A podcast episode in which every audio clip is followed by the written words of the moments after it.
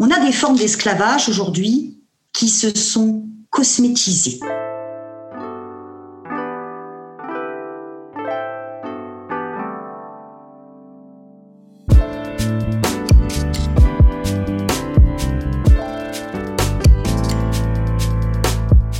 Bienvenue sur Qu'est-ce que la mode Le podcast qui vous invite dans de multiples discussions autour de cette unique question Qu'est-ce que la mode? Je m'appelle Elsie Pommier, je suis designer de l'individu. J'accompagne les professionnels à travailler l'habillement comme un support d'expression et de communication. Dans ce podcast, je vous partage mes discussions avec ceux qui façonnent la mode. À la découverte de savoir-faire, de façon d'être, d'histoire et de culture, on comprend vite que la mode est loin d'être banale. Alors, retrouvez un épisode chaque lundi sur toutes les plateformes d'écoute. Vous pouvez aussi vous abonner à la chaîne et soutenir la production sur patreon.com slash qu'est-ce que la mode. Habillé, habilleur, bonne écoute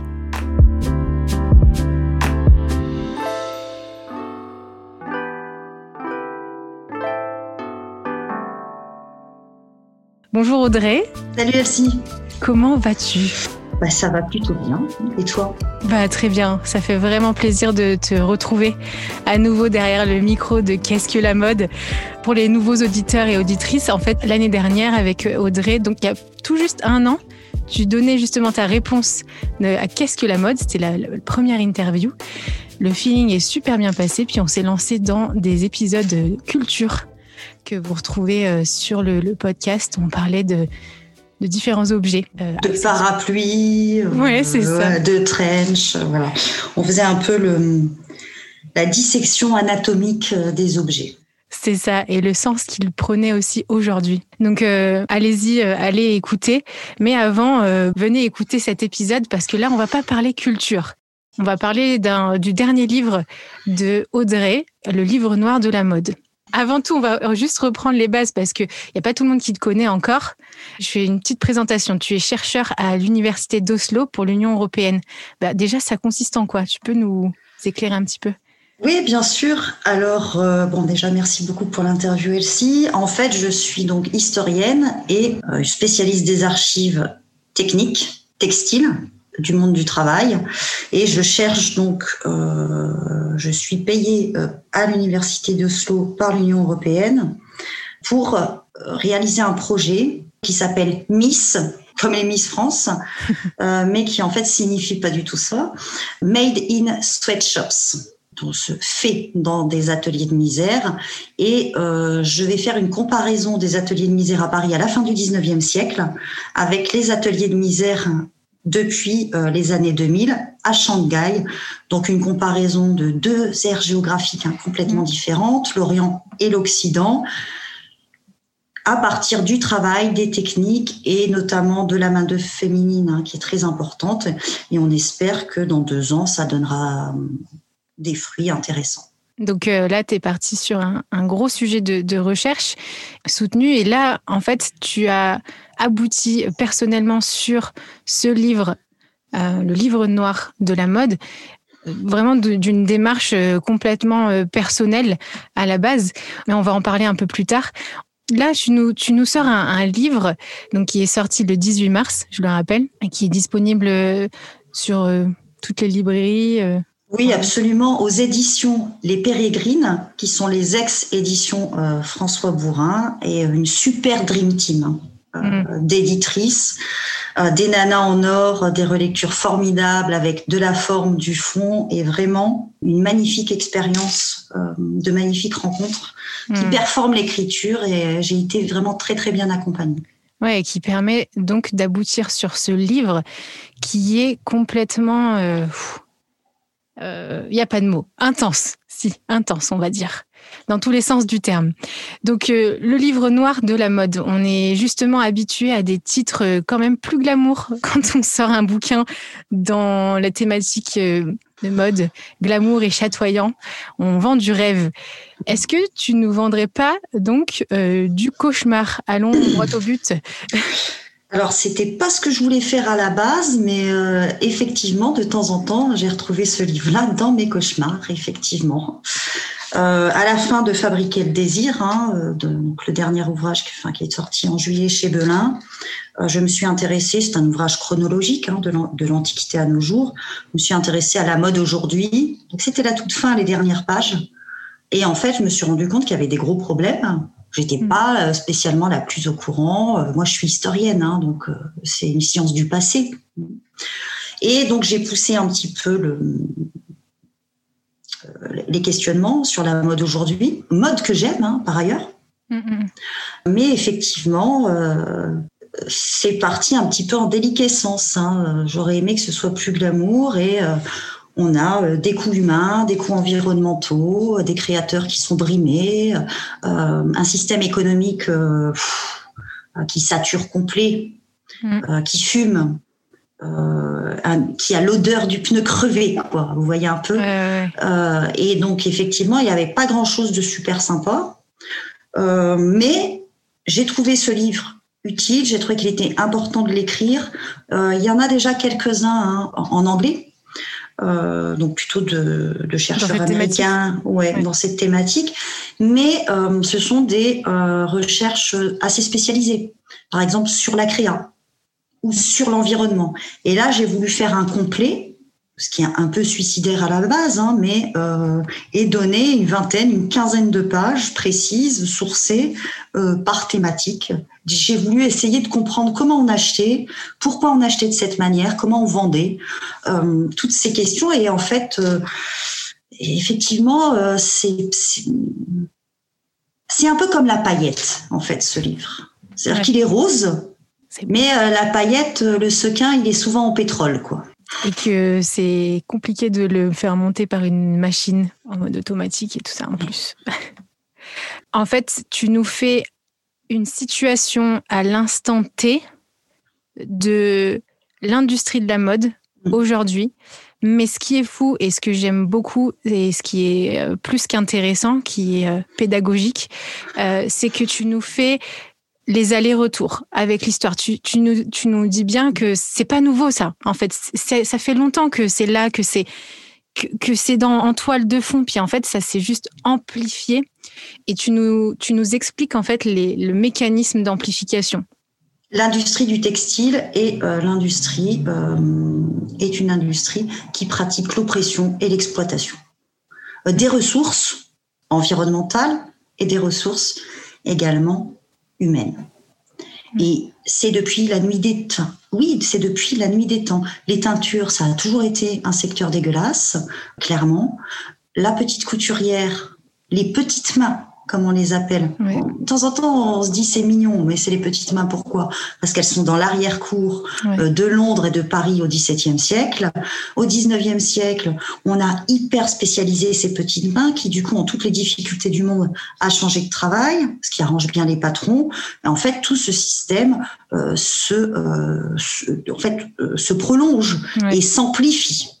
Oui, et donc pour faire le lien aussi avec euh, ton précédent livre, donc Fabriquer le désir, c'est la suite totalement logique. Tu parlais donc dans ce premier livre, ce, ce premier ouvrage, l'objectif, on va dire, ce que l'industrie de la mode euh, fabrique. Et aujourd'hui, dans ce livre-là, tu expliques le comment comment en fait on fabrique ce désir.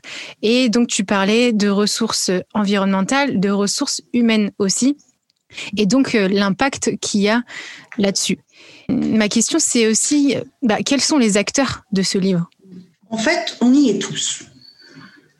J'ai voulu interpeller tout le monde.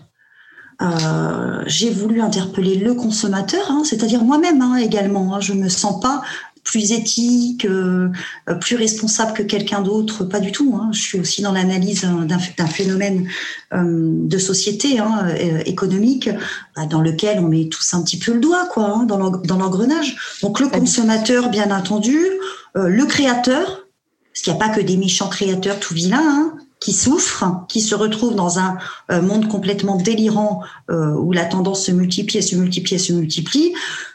J'appelle aussi les États, parce que à la base, à partir du 19e siècle, l'État-nation était censé euh, tout de même exercer un pouvoir euh, sur l'organisation du travail, sur les corporations, sur ce type de choses, même si les corporations telles quelles n'existaient pas, sur des milieux, de réglementer, l'État doit réguler, sauf que dans un contexte qui n'est plus celui de l'État-nation maintenant, on parle toujours d'État, mais où la souveraineté nationale, en fait, euh, se trouve dans un certain flou par rapport à l'Europe, mais également par rapport à, la mondialisation. Donc j'en appelle à l'Europe, mm. qui, qui, a un pouvoir là-dessus. Hein, qui a un pouvoir là-dessus, notamment pour regarder, euh, pour interdire euh, des, des, teintures dangereuses, ce type de choses, hein, pour réfléchir aussi sur les, les délocalisations. J'en appelle aux fabricants bien entendu. Alors, on sait qu'aujourd'hui, il y a beaucoup d'efforts qui sont faits. Mais euh, faut pas rêver. Hein. Euh, les fabricants dans des pays euh, qui sont émergents, hein, parce qu'on ne dit plus sous-développés, qui sont émergents, euh, lorsqu'on leur demande un pull, un t-shirt en coton bio, ils nous donnent un t-shirt en coton bio, ils le font. Sauf que par-dessus, c'est teint avec des teintures qui sont pas bio, parce que les bio sont beaucoup plus chers. Donc avec des métaux, des métaux lourds. Alors, des métaux lourds sur la poitrine. Évidemment, j'appelle également les chercheurs en sciences humaines et les chercheurs en sciences dures pour travailler sur ces sujets ensemble, pas de manière séparée, un minimum de bon sens. De tous les acteurs, on est tous euh, dans l'action, hein. on est tous acteurs euh, de quelque chose, euh, d'un contexte, d'un moment. Les profs également. Il y a des semaines, vous savez, de l'alimentation qui existent les semaines du goût à l'école. Je pense qu'une semaine de la mode, ça servira absolument à rien, parce que la semaine d'après, on a tout oublié. Mais en fait, d'intégrer d'intégrer dans les programmes euh, cette réflexion sur les travailleurs, cette réflexion euh, sur les sur les délocalisations, hein, qui sont pas spécialement euh, d'ailleurs négatives, mais quand on, on respecte les gens pour comprendre le système, pas le, mais les systèmes de mode, justement, et voir qui est-ce que c'est derrière, que c'est pas juste un mécanisme, euh, que c'est pas juste des, des, des, robots ou je ne sais quoi, mais que c'est justement, ce sont justement des personnes, que ce soit les petites mains comme tu disais, jusqu'aux plus grands représentants d'État, les politiques. Donc c'est pour ça que tu vas euh, nous parler donc de géopolitique, d'économie, de gouvernance. Euh, justement. Et c'est un peu le mot-clé euh, que, que j'ai un peu retenu dans cette lecture, c'est que j'ai pas l'impression que tu parles d'un simple système mécanique linéaire, euh, cyclique, comme on essaie de le dire, mm. mais d'un système de gouvernance.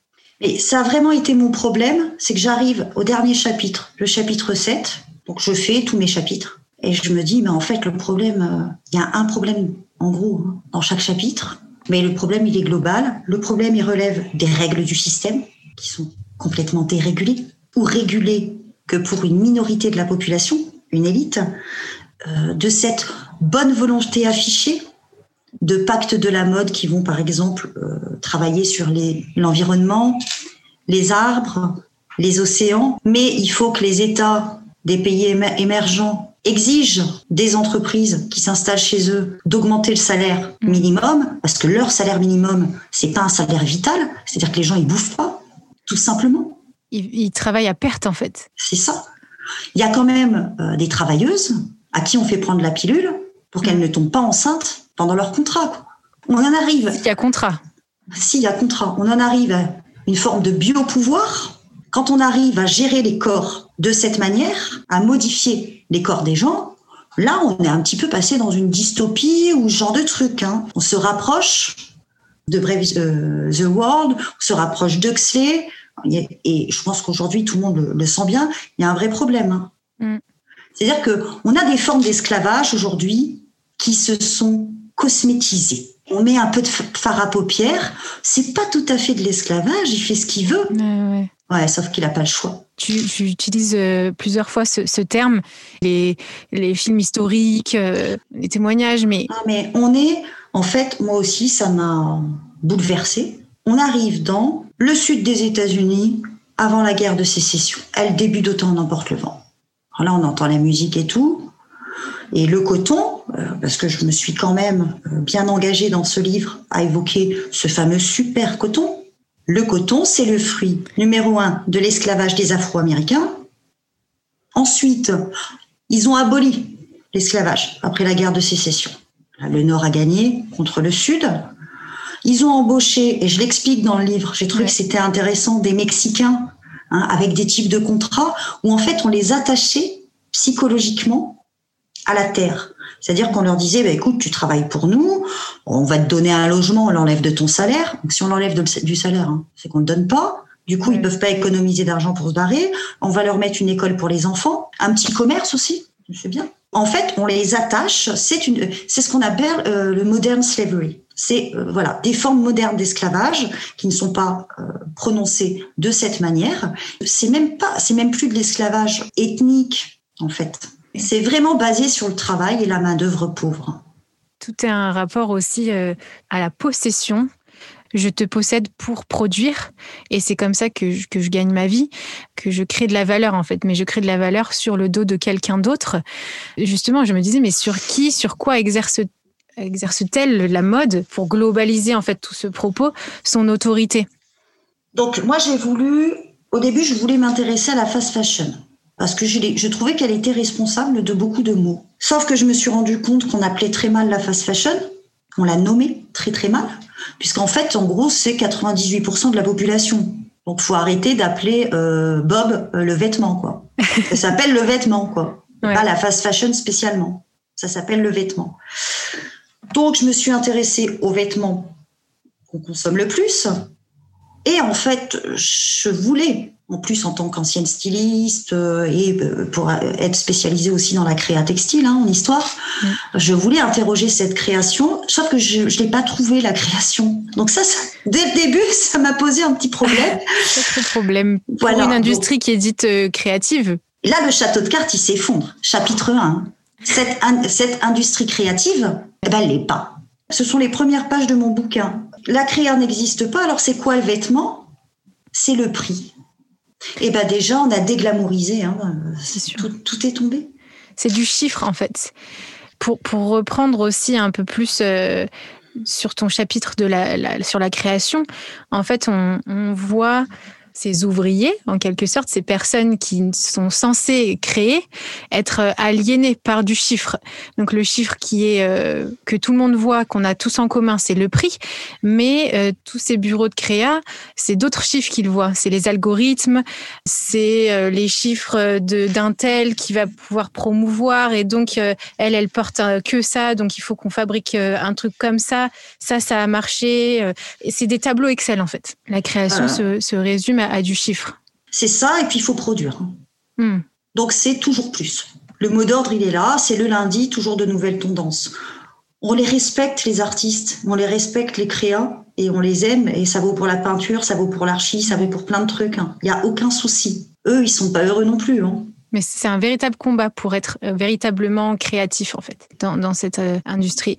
Alors comment comment elle exerce euh, ce pouvoir justement? Parce que là on, a parlé d'un constat. comment ça se fait? Il faut juste faire croire aux gens que ceci est nouveau. Si ceci est nouveau, et en fait c'est créer le besoin. Voilà. Il faut créer le besoin. Une petite veste verte, bah, c'est pas tout à fait la petite veste verte. Hein qui est un petit peu vert pâle. C'est un petit vert citron, et puis là c'est un petit vert kaki, euh, euh, voilà, un petit vert feuille d'arbre. Euh, donc c'est toujours créer le besoin, et donc il faut pour ça euh, les fondements de la manipulation. Il faut des gens pour dire waouh, t'as vu, c'est extraordinaire. Il faut absolument que je l'ai. Je voulais tellement l'avoir. Pourquoi? Parce que je l'ai vu sur Christina Milian, parce que je l'ai vu euh, sur Cardi B, parce que je l'ai vu sur Sharon Stone, euh, parce que je l'ai vu sur des influenceuses. Donc on donne des stars, mais il faut n'y a pas qu'elle. Hein. C'est très complexe. Hein. Il y a aussi le journalisme de mode. Il y a également la télé. Il y a Internet. Il y a les clips. Internet, c'est absolument génial. Mais parce qu'à moindre coût, on fait musique, clip, sensation. On a pratiquement l'impression d'avoir l'odeur. Ils sont bons, les mecs. Et l'envie se crée. Mais dépêchez-vous, parce que cette envie doit être limitée en nombre. Sinon, si tu vas pas de suite chez Zara, Étant ben, donné que je l'ai commandé qu'à 500 exemplaires, hmm, on se dépêche. Il y a l'exclusivité, parce que sinon on meurt. La, mode fonctionne grâce à l'exclusivité. Euh, je ne peux pas être habillée comme tout le monde, je ne veux pas. Et donc là, tu parles de cette psychologie marketing ou même, euh, pas seulement marketing, mais une psychologie globale qui est analysée. Absolument. Alors ça, ça m'a beaucoup étonné aussi. C'était vraiment pas euh, prévu au début. C'était de se mettre à lire des, des articles scientifiques hein, euh, en psychologie marketing, en psychologie industrielle. Donc en fait, ça m'a mené à faire des trucs quand même assez différents et c'était fort intéressant. On a une mise en place de systèmes de marketing, euh, de vente, de, de manipulation hein, euh, depuis euh, depuis des systèmes qui en fait sont très très anciens mais qui sont juste renouvelés avec les supports médias. Mais depuis ce système de propagande hein, d'Edouard Bernays, euh, depuis euh, les articles de datés de 1951 de deux chercheurs américains qui ont analysé les magasins, et notamment les magasins euh, d'alimentation, et qui expliquent que pour donner envie au client, il faut par exemple lui offrir un petit échantillon, quelque chose comme ça, lui faire goûter du pain, il faut qu'il y ait l'odeur du pain dans la boulangerie. Mais aujourd'hui, il y a du parfum cet article-là, moi j'ai halluciné, 1951. Il est au fondement de la manipulation de notre société. Et tu parles de transformation de l'ADN. À un moment donné, tu utilises cette expression. Et dans cette, euh, ce champ lexical du pouvoir, de totalitarisme et tout ça, euh, c'est un peu l'équivalent du lavage de cerveau. Donc c'est vraiment ultra violent quand on, prend du recul sur euh, toute cette dynamique de recherche, d'ingénierie euh, vraiment poussée pour euh, comprendre la psychologie et mm, pour vendre, enfin voilà, et, faire consommer. C'est quand même fou. Mais en fait, c'est l'histoire de la pub pour le shampoing. Quand vous voyez une nana à la télé qui fait une pub pour le shampoing, c'est trois en un, au moins, parce mmh. qu'il y a des six en un. Elle, franchement, elle exulte, quoi. On, sent le bonheur du. Enfin, ça lui a fait un truc. Hein. C'est extraordinaire ce shampoing. Et en fait, c'est que maintenant, dans cette société, euh, en fait, qui est clairement basée euh, sur des codes de marketing américains. Et ça, c'est pas juste, euh, je m'amuse à le dire, anti-américain. c'est pas ça. Hein. ce style de vie, hein, ce lifestyle, clairement, il vient des États-Unis et tous les articles euh, qu'à un moment j'ai dû consulter de revues scientifiques, ils étaient américains. En fait, on nous vend du bonheur. Si tu consommes pas, tu n'es pas. Tu, ah, si tu ne consommes pas, tu n'es pas. Mais en plus, tu es pauvre. Donc, t'as pas réussi. Et puis, si tu veux pas consommer, si tu refuses là, aux États-Unis, c'est même considéré comme antipatriotique.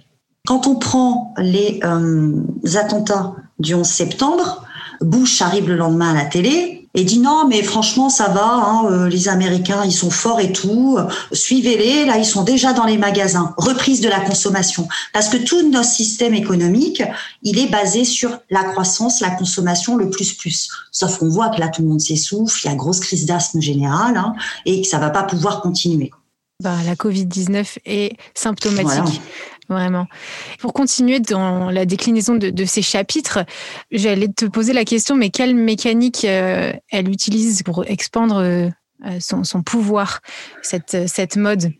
Euh, Alors, bah, les mécanismes de vente, hein, c'est-à-dire la vente au détail, le lieu, un beau magasin, important, un beau magasin dans lequel on est bien, on se sent en confiance.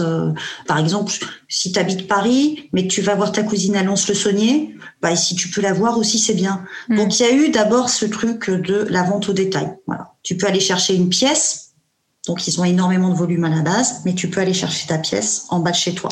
Donc, il y a vraiment pour détenir le marché de masse. Hein, ensuite, il y a les médias qui accompagnent cette vente au détail et qui accompagnent la consommation. La vente au détail actuellement recule. C'est pas à cause du Covid, c'était prévu avant. Ça fait un petit moment que Zara ferme aussi ce magasin, qu'il y en a. Mm. Et ça fait, ça fait, ça fait longtemps. Donc il faut arrêter de dire, là, il y a plein de fermetures nocibées. Nocibé euh, n'est pas en train de se noyer. Euh, vous inquiétez pas, hein, c'est bon, les cosmétiques, ça marche toujours. Hein. Mais euh, on se rend compte aussi que ça coûte beaucoup moins cher euh, de vendre sur Internet aux boîtes. En fait, il y a un coût qui saute. Et donc petit à petit, il y aura dans les grandes villes. Hein, il y aura toujours des magasins extraordinaires, les plus beaux, qui seront encore plus beaux qu'aujourd'hui. Donc vous irez euh, à Londres pour aller dans ce magasin, vous en profiterez, ça, ça devient du tourisme en plus, hein. mm. euh, parce qu'il y en aura de moins en moins, parce qu'on achète en ligne. Et pour répondre à, toute cette euh, disponibilité, quelle est sa technique à cette industrie côté fabrication et production? On repart sur la base, le prix pour vendre à tous et détenir le marché de masse. Une fois un t-shirt à 5 balles. Donc, il y a des choses sur lesquelles on peut pas revenir. Hein. Il y a des coûts de transport. Euh, il faut faire des économies quelque part. C'est comme vous, si à un moment vous voulez acheter plus de livres ce mois-ci parce qu'il y en a deux ou trois là qui vous plaisent beaucoup, vous allez rogner sur quelque chose, sur votre budget. Bon bah là, ils vont rogner bah, sur les gens sur lesquels on peut taper, sur les gens qui ne peuvent pas, qui ne peuvent pas se défendre. Sur les petites mains. On compresse les prix de la main d'œuvre pour compresser le prix final. Mais de fait, quand on achète un t-shirt qui vaut moins qu'un sandwich, il y a un problème. C'est ultra, ultra violent. Des fois, on ne le saisit pas. C'est tellement devenu une, habitude de voir ces chiffres. Euh, on s'y est habitué visuellement, en fait, en tant que consommateur. Par contre, les fabricants ne se sont pas habitués. Ils ne s'habitueront jamais. Et il ne faut pas, justement. Non, mais pour vendre plus, en fait, aujourd'hui, là, s'ils veulent encore vendre plus, on a un t-shirt à 4,99. Il va falloir le mettre à 3,99. Hein. Les revenus des foyers n'augmentent pas. Parce qu'en fait, là aussi, on, parle euh, de ceux qui fabriquent. On pense euh, tout de suite euh, Bangladesh, Chine, Inde ou Europe de l'Est. Mais en fait, rogner aussi la qualité et le, salaire des gens, on, le voit aussi chez nous. Donc, on, parlait chez les créatifs. Enfin, moi-même, j'ai été styliste aussi. Hein. on l'a tous vécu à un moment donné cette politique-là ne s'arrête pas seulement de l'autre côté du monde. Ça, c'était, merci Elsie, c'était pour moi essentiel. Donc je suis absolument euh, choquée, outrée, bouleversée, euh, même si on le sait, ça n'empêche pas de l'être, euh, de ce qui se passe en Asie. Et en fait, j'ai essayé pour réveiller un peu, si c'est possible, hein, on ne sait jamais hein, l'impact, la réception d'un livre, hein, bien entendu, mais je voulais dire, oh, si ça se passe mal en Asie, du Sud-Est, voilà, peut-être que c'est pas si beau chez nous. Et quand on voit de toute façon le salaire d'une vendeuse, hmm. qui souvent n'a même pas un temps plein, ou quand on voit ces vendeuses qui, euh, et j'espère que je l'explique correctement euh, dans le livre, euh, qui se retrouvent en ouvrant des cartons qui viennent de Chine avec les mains brûlées, avec des cloques. Quand on voit que des enfants au Bangladesh, que ces enfants, en fait, qui a un taux d'autisme de plus en plus important à cause des métaux lourds euh, qui viennent en fait des pesticides. Ensuite, quand on voit des étalagistes, c'est-à-dire quelqu'un qui installe les fringues dans les euh, vitrines, hein, euh, on est d'accord, hein, des étalagistes, des vendeuses, des repasseuses, et on a les exemples dans le livre, qui se retrouvent avec du cadmium, du barium dans le sang. Est-ce que c'est normal? Que on retrouve des métaux lourds dans l'urine des gens. là, c'est ultra violent. Et en fait, ce que, ce que je souligne aussi aux auditeurs et aux auditrices, c'est que tout ça, c'est c'est euh, factuel. Donc c'est ça a été vous avez toute la bibliographie, euh, il y a les études, c'est pas euh, juste de des propos dans de l'ordre de l'affect parce que je connais quelqu'un qui a non, c'est il y a des chiffres. Malheureusement en fait, juste pas entendu et pas connu. Donc ce livre, il, tu, as fait un condensé justement et c'est un vrai travail de d'association et de corrélation que tu as fait pour révéler vraiment le, la problématique parce que la Chine, tout ce qui se passe en Chine, en Inde, au Bangladesh, en Europe de l'Est, en, en Afrique, on entend de plus en plus parler. Mais justement, euh, là, ce qui se passe aussi chez nous, on se dit ah bah non, mais c'est la fatigue, c'est c'est c'est voilà, c'est l'État. Mais en fait, tu parles d'endémie. Voilà, le problème est totalement endémique. Mm. C'est, euh, il faut pas croire, quand on respecte pas les pays un peu plus loin, ou même les gens en Afrique, mais c'est que de toute façon, on respecte pas les gens. Mm. On respecte pas la vie, en fait. C'est un empoisonnement long et continu. C'est-à-dire que quand vous allez chez le boulanger, lorsque vous demandez un pain au chocolat ou une chocolatine ou un petit pain, on vous donne normalement une viennoiserie avec deux barres de chocolat à l'intérieur. On vous donne pas une viennoiserie avec deux barres de morora à l'intérieur. Et eh bien là, quand vous mettez votre culotte noire, si c'est du noir de chrome, qui est interdit en Europe grâce à l'Allemagne notamment, qu'ils ont été très pionniers, hein, l'Allemagne sur ça, si c'est du noir de chrome mais qui vient de la Chine, donc on n'ouvre pas tous les cartons, potentiellement, vous pourriez avoir des soucis, des difficultés pour avoir un enfant. Parce que l'habit on le porte tous les jours. Alors, ça, c'est vraiment intéressant et ça touche moins les gens. En fait, la chaîne de l'alimentation, la chaîne de l'agroalimentaire, dont on a beaucoup parlé, hein, mm. des trucs dégueulasses qu'il y a à l'intérieur, là, ça aurait pu aussi, ce livre, s'appeler La chaîne de l'habillement, en fait. Alors, effectivement, on ne mâche pas sa chaussette, on ne mâche pas son soutif, mais en fait, on a des pores sur la peau et les produits passent. Quoi Parce qu'on a retrouvé des étalagistes avec du cadmium dans le sang, parce qu'il y a du mercure. Alors, à un moment, il faut prendre ses responsabilités. Seulement, ça fait tellement d'argent, ça brasse tellement d'argent ce business, il faut que le consommateur dise arrête de m'empoisonner de suite.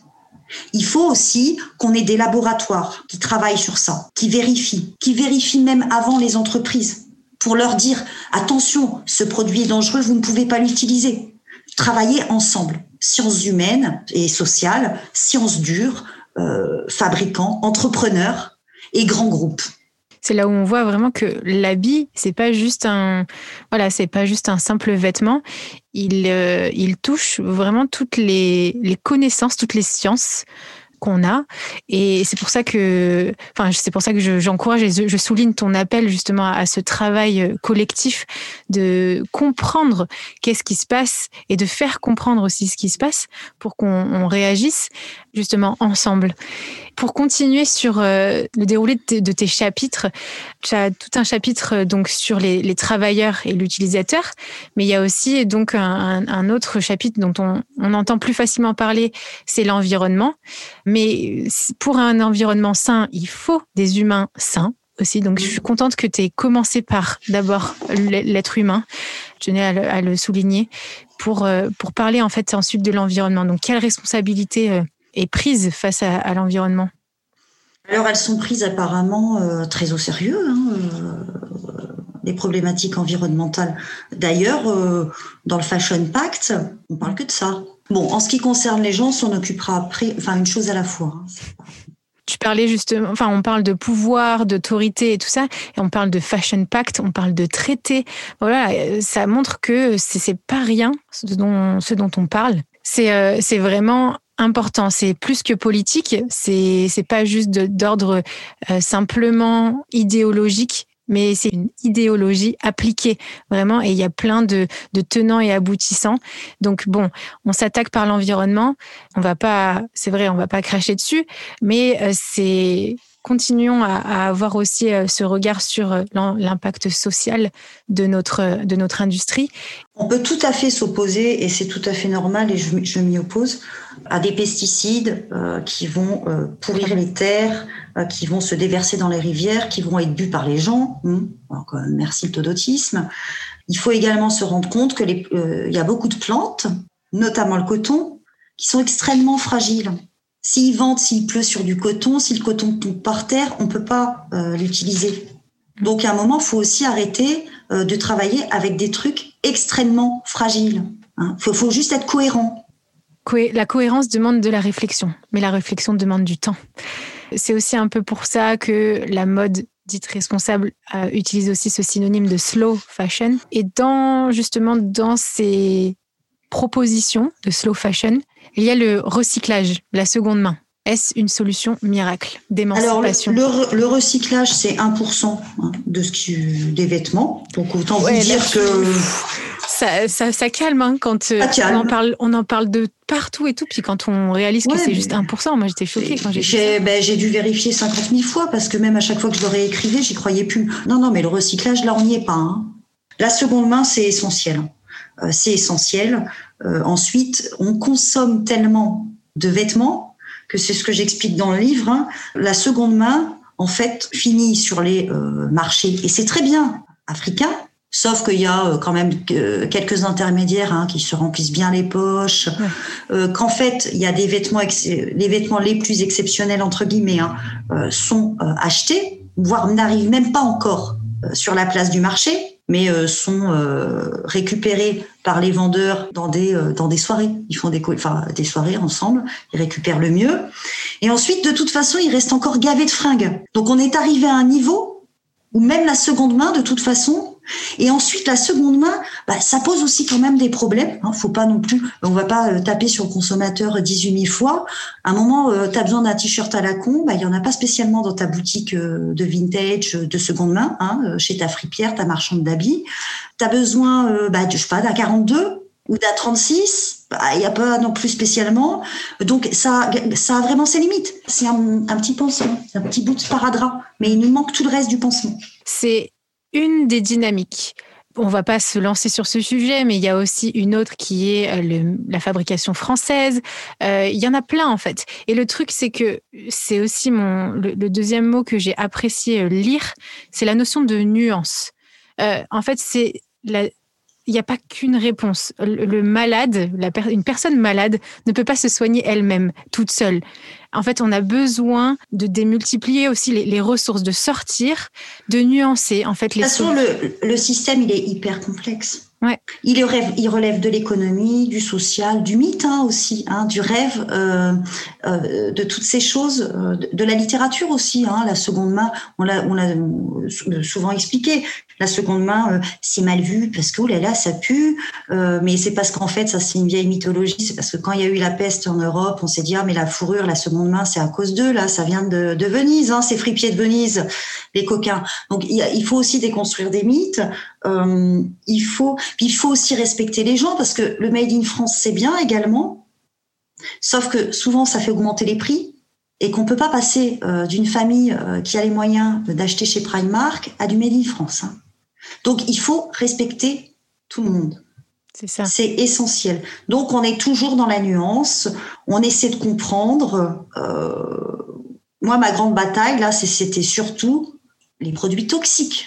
Pour moi, ça va pas du tout. Là, il n'y a pas de nuance, par contre. Y a pas voilà, là, il n'y a pas de nuance. Et les types, alors, esclavage du, du, de la petite main, forme d'esclavage. Alors moi, du coup, je vais plutôt parler de moi parce que peut-être que personne ne se sent esclave, mais dans l'achat, se sentir obligé. Tiens, samedi, qu'est-ce qu'on fait? On va faire un tour au, centre commercial?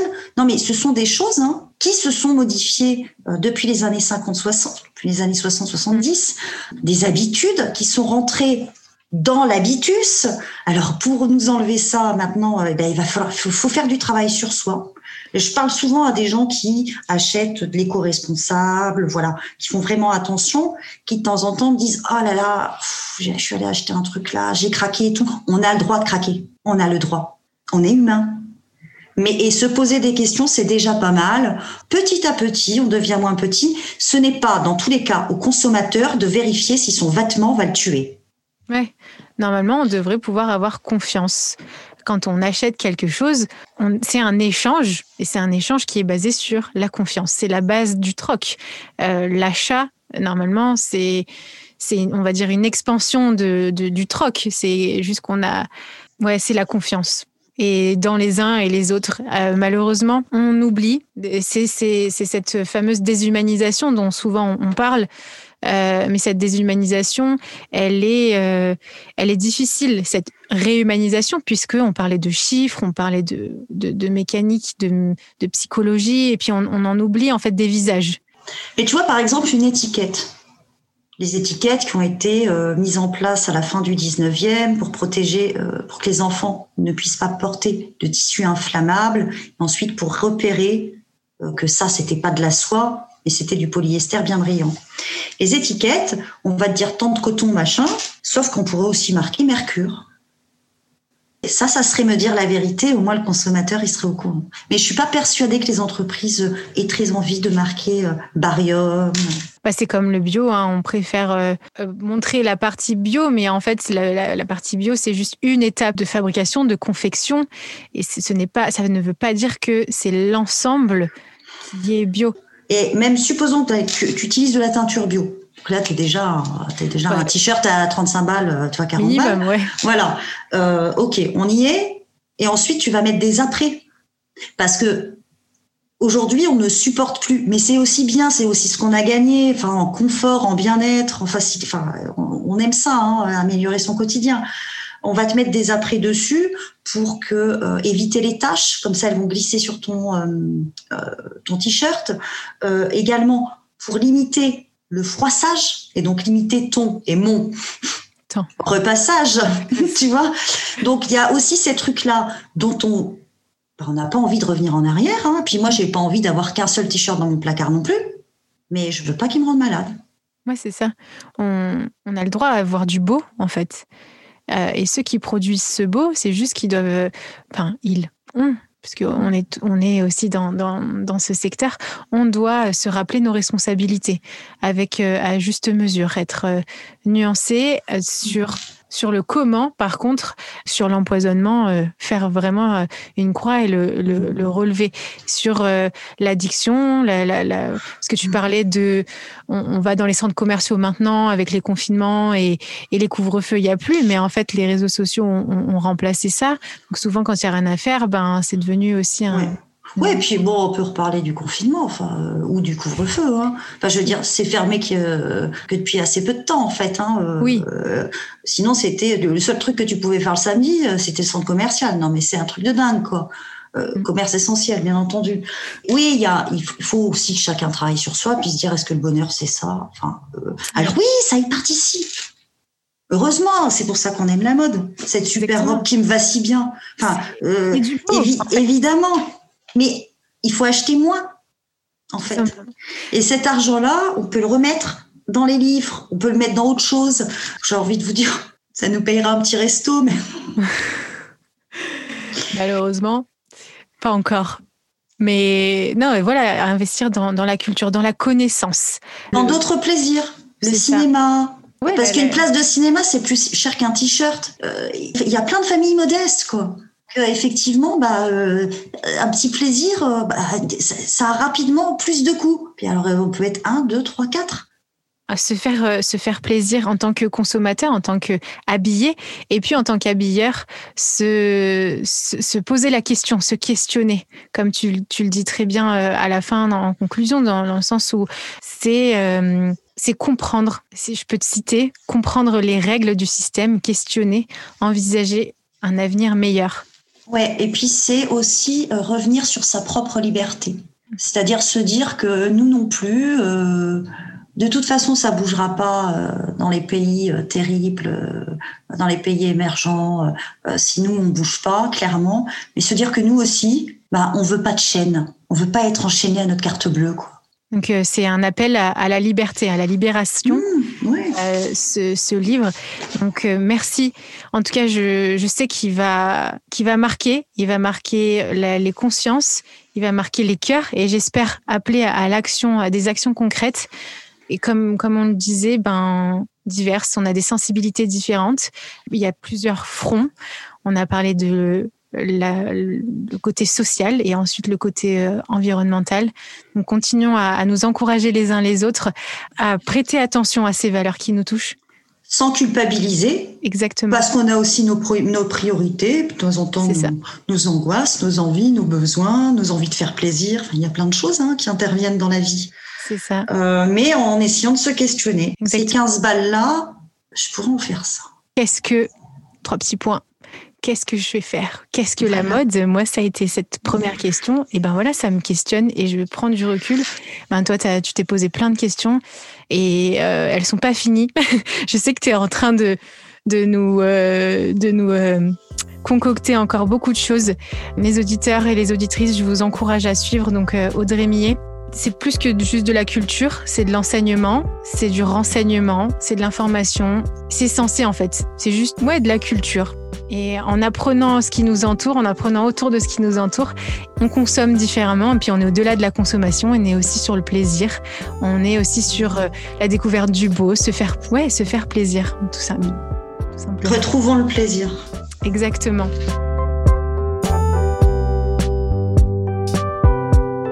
Si ce podcast vous plaît, parlez-en autour de vous et partagez votre avis signé de quelques étoiles sur Apple Podcast.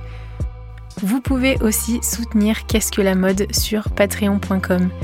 Et oui, ça se fait pas tout seul, mais avec des contributions à partir de 2 euros, vous faites perdurer ce podcast et gagner en qualité de production. Je vous remercie en tout cas pour votre écoute, votre soutien, toutes ces discussions sur LinkedIn et Instagram. Toutes ces rencontres sont vraiment édifiantes.